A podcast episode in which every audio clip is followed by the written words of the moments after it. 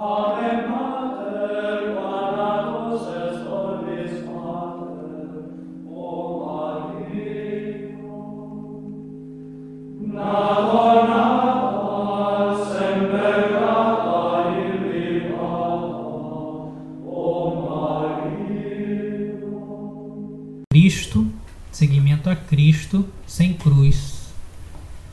Quiser me seguir, quem quer ser meu discípulo, deve tomar sua cruz e me seguir. O Senhor Jesus estabelece isso. São José Maria Escrivá diz: Mas não esquecemos que estar com Jesus é certamente topar com a sua cruz. Quando nos abandonamos nas mãos de Deus, é frequente que ele nos permita saborear a dor, a solidão, as contradições, as calúnias, as difamações, os escárnios, por dentro e por fora, porque ele quer moldar-nos à sua imagem e semelhança, e tolera também que nos chamem de loucos e que nos tomem por nécios.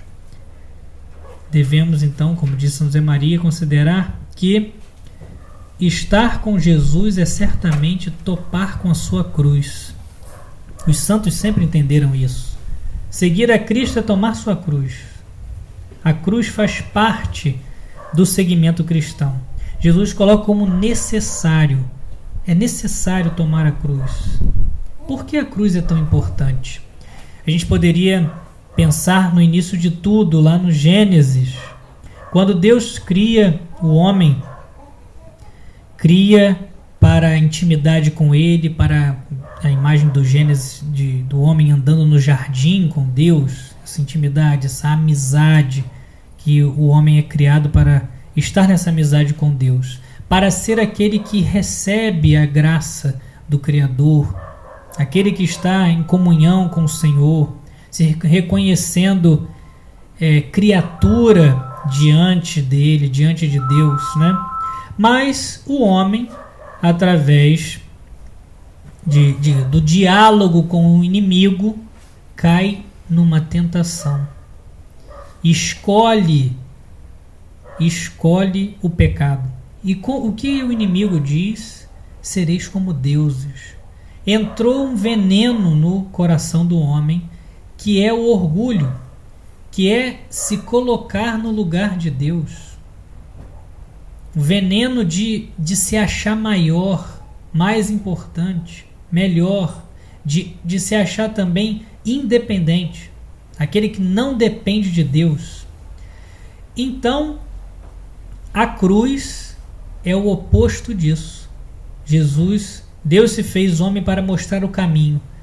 Olha, você, você quer e, é, seguir o, o propósito da criação, chegar o seu, seu coração a viver nessa intimidade com Deus, então é preciso se abandonar nele, abrir mão de todas as seguranças. E a cruz é Deus, Jesus diz: Pai, em tuas mãos entrego o meu espírito. Ora, se lá no início, no Gênesis, o homem se entregou totalmente ao mal, querendo fazer sua própria vontade, agora Deus que se fez homem mostra ao homem que o caminho certo é abrir mão de si se entregar totalmente a Deus. A cruz é esse esse caminho, esse remédio, essa escola para o homem. Diz Bento XVI: a cruz é fonte de vida imortal, é escola de justiça e de paz, é patrimônio universal de perdão e misericórdia, é prova permanente de amor oblativo e infinito. Tomar a cruz a cada dia é decidir viver desta fonte fonte de vida imortal. Da cruz brota a fonte de vida. É entrar nessa escola, nesse aprendizado da vida humana de abertura a Deus. É admirar esse patrimônio e ver a prova que é possível viver o amor que salva. Sem a cruz, o homem vive para si mesmo. O homem vive para si mesmo se fecha em sua soberba, em sua autossuficiência. Quando assume a cruz, ele vive o amor. Ele se abre a depender de Deus, a sair de si, não ficar fechado, autocentrado. A cruz faz com que o homem saia de si mesmo. Diz o diz Bento XVI na época como cardeal, o ser humano só chega realmente a si na medida em que ele se afastar de si.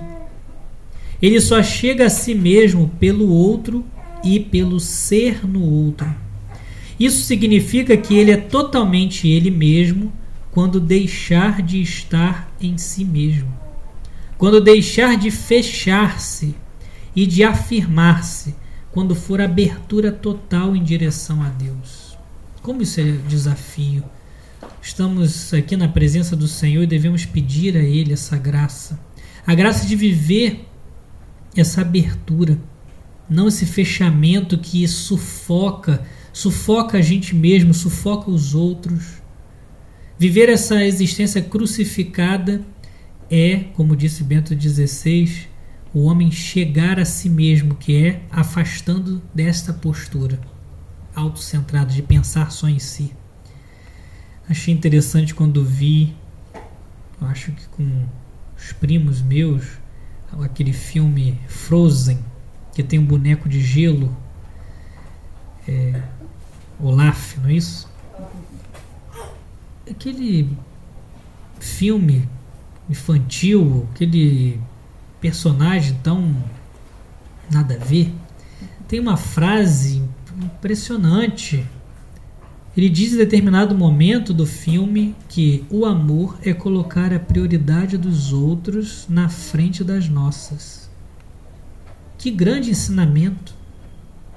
O amor é colocar a prioridade dos outros na frente das nossas. Ou seja, o filósofo Olaf fala sobre a cruz, sobre o amor crucificado que é essa existência aberta para o outro, para o serviço, para Deus e para o próximo. Amar a Deus sobre todas as coisas e o próximo como a ti mesmo, diz Jesus. E isso é tomar a cruz nesse sentido, essa existência crucificada, essa existência de abertura, de amor, de entrega e não de autossuficiência, deve ser no dia a dia Toma a sua cruz cada dia e me siga. Então, tomar a cruz cada dia são nas várias oportunidades que Deus dá. No dia a dia, às vezes poderíamos pensar em coisas extraordinárias, coisas até inclusive que alguns santos viveram de dessa entrega, dessa caridade de forma tão clara, de forma extraordinária, mas Deus chama todos a viver essa, esse amor. E no dia a dia, na nossa vida como ela é, no ordinário da vida, arrumar com carinho as coisas da casa, mesmo estando cansada. Cuidar do marido, acolhê-lo como esposa, mesmo estando um dia, é, num dia exaustivo. Mandar mensagem para uma amiga que você sabe que está passando por uma tribulação e precisa de uma palavra, precisa de uma atenção dar atenção aos filhos e se empenhar em educá-los. Como a educação dos filhos é exigente, se você de fato for levar isso a sério, tem que se formar é, para poder formar os outros. Isso é viver a cruz de cada dia, sair de si, sair de si, libertar-se de si mesmo. Isso deve ser a nossa, nossa meta libertar dessa prisão que é o egoísmo que nos sufoca. A cruz também, como disse Bento XVI, é, é uma escola. Ela é uma escola. E você com certeza tem experiências de às vezes só passando pela cruz que a gente consegue aprender algumas coisas. Às vezes só passando pela cruz que conseguimos entender o sofrimento do outro só passando pelas dificuldades, pelas tribulações, é que acabamos entendendo entendendo o que o outro passa, ou tendo compaixão, passamos a ter compaixão do outro. Porque a cruz ensina. A cruz ensina. A cruz é escola. Às vezes só a cruz também nos dá humildade. Humildade que é tão necessária. Achando, ah, essa pessoa está agindo assim, mas ela não é forte. Aí quando a gente se passa pela coisa, fala assim, olha, mas eu também não fui forte assim. Também sou feito de barro. A cruz ensina. Às vezes só na escola da cruz que aprendemos a depender de Deus e não das nossas próprias forças. Depender de Deus e não confiar nas nossas próprias forças. A cruz ensina. A cruz converte o coração, tira-nos do trono que nós colocamos para nós mesmos e, e põe Deus. Como disse Jesus, Senhor, Pai, em tuas mãos eu entrego o meu espírito, estar nele. Tomar a cruz, além desse sentido de ativamente buscar sair de si, nessas coisas do dia a dia, de servir ao outro, de estar é, numa existência, como dissemos, aberta, mas não, e não fechada, além desse, desse sentido ativo de buscar uma abertura de si, a cruz de cada dia também, tomar a cruz de cada dia, é aceitar com docilidade as tribulações da vida. Aceitar aquilo que nos acontece sem, sem que nós tenhamos escolhido, mas que a providência pode nos dar. Deus pode permitir situações difíceis, sim, para poder podermos crescer na fé. Pense em Abraão, que lemos no domingo sem ser esse o outro. Abraão, um homem de fé, mas Deus pediu algo muito sofrido para ele. Você vai sacrificar seu filho. Deus não queria isso, mas era para prová-lo. Imagina a angústia de Abraão. Ele poderia pensar como muitas vezes nós pensamos: ah, mas eu estou na igreja, ah, mas eu comungo, eu rezo, por que isso acontece comigo? Por que, que ele está me pedindo isso? Mas Abraão seguiu, confiando em Deus. Isaac falava, pai, o que vamos fazer? Vamos oferecer um sacrifício. Cadê a vítima? Deus providenciará. E Abraão tomou a cruz, podemos dizer assim. Tomou a cruz, tomou aquele sofrimento, aquela provação e saiu vitorioso porque Deus mesmo provou a fé dele. São João Paulo II, neste documento Salvifici Dolores, diz: o sofrimento consiste em suportar o mal diante do qual o homem estremece. Diante do sofrimento, nós estremecemos. E o cristão auxiliado pela graça de Deus e formado pela cruz, ele suporta aquilo que o homem estremece. Ainda mais em nossa sociedade do conforto. Qualquer pequeno pequena contrariedade parece um tsunami na nossa vida. Suportar com a graça de Deus, por amor a Deus. Sofrer significa, continua João Paulo II, tornar-se particularmente receptivo, particularmente aberto à ação das forças salvíficas de Deus. Veja que forte.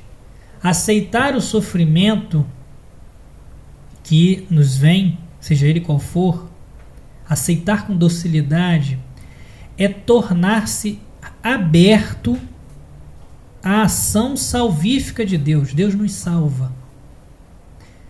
Às vezes, se não passarmos por algumas cruzes, não conseguiremos salvar-nos.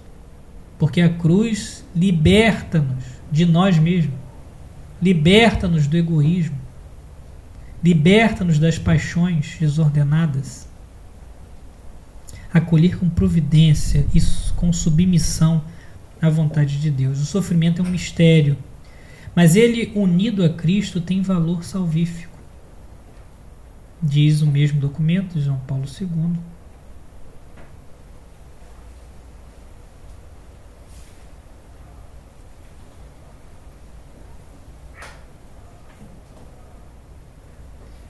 O sofrimento de Cristo criou o bem da redenção no mundo. Este bem é em si mesmo inexaurível e infinito. Ninguém lhe pode acrescentar coisa alguma. Ao mesmo tempo, porém, Cristo, no mistério da Igreja, que é o seu corpo, em certo sentido, abriu o próprio sofrimento redentor a todo sofrimento humano. Na medida em que o homem se torna participante dos sofrimentos de Cristo, em qualquer parte do mundo, em qualquer momento da história, tanto mais ele completa a seu modo aquele sofrimento mediante o qual Cristo operou a redenção do mundo. Quererá isso dizer, porventura, que a redenção operada por Cristo não é completa? Isso não. Isso significa apenas que a redenção operada por virtude do amor satisfatório permanece constantemente aberta a todo o amor que se exprime no sofrimento humano. Nessa dimensão, na dimensão do amor, a redenção já realizada totalmente realiza-se em certo sentido constantemente. O que João Paulo II quer dizer com isso aqui? O sofrimento que é oferecido, a cruz que é oferecida, unida à cruz de Cristo, pode ser salvação para hoje. Porque Cristo, no momento histórico, morreu na cruz e ressuscitou. Mas esse esse mistério não está preso ao tempo, ele está aberto. O mistério está aberto. E aquele que se une a Cristo pode atrair as graças desse mistério para hoje. Na Santa Missa isso acontece. O, a cruz de Cristo se atualiza no altar e derrama as graças para todos nós. E isso na vida particular das pessoas. O sofrimento que é oferecido pode atrair a salvação, pode atrair as bênçãos de Deus, a conversão, a santificação do mundo. Oferecer as contrariedades, as dificuldades, os esforços do trabalho, das coisas de casa, da vida familiar, de uma doença, de uma dificuldade particular, aquilo oferecido pode atrair a redenção ao mundo, renovar o amor de Deus. Lembro de uma história que Dom Rafael Cifuentes, que foi secretário de São José Maria Escrivá, contou num retiro na minha época de seminário sobre esse sobre esse tema.